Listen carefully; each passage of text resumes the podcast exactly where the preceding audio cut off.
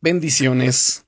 Soy el pastor Teodoro Hernández de la Iglesia Viento de Dios en la ciudad de Toluca. El devocional del día es Rodéate de personas que te edifiquen.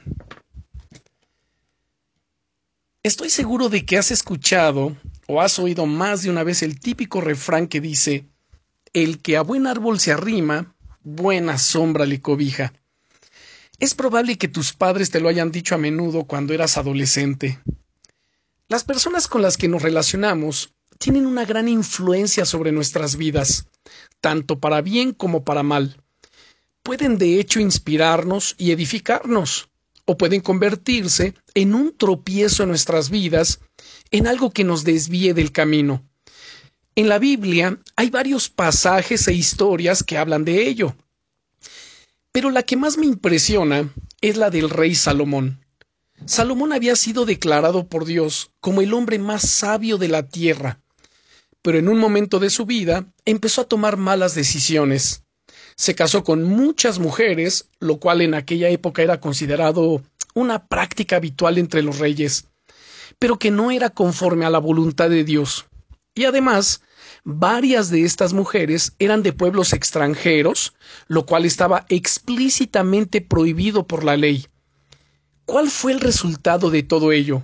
La Biblia dice en el primer libro de Reyes, capítulo 11 y versículo 4, que cuando Salomón era ya viejo, sus mujeres inclinaron su corazón tras dioses ajenos, y su corazón no era perfecto delante de nuestro Dios como el corazón de David su padre.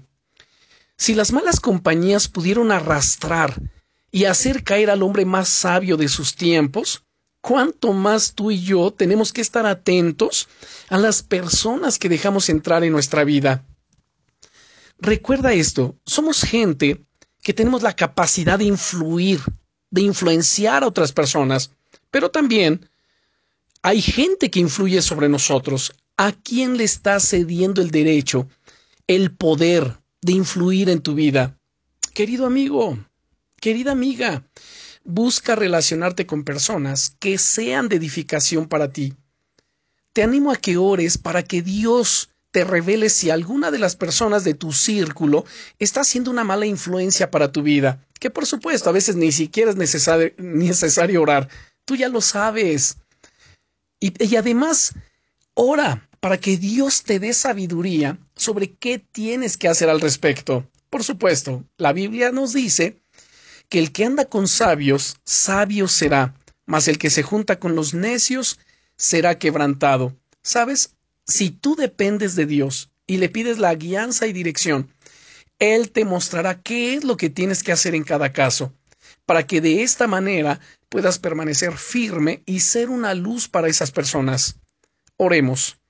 Rey eterno, yo te ruego que ilumines mi mente y mi corazón, que me des luz, muéstrame qué personas son de mala influencia para mi vida y muéstrame qué es lo que tengo que hacer al respecto.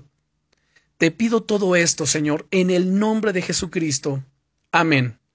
Recuerda, te llevo en mi corazón y en mis oraciones. Bendiciones.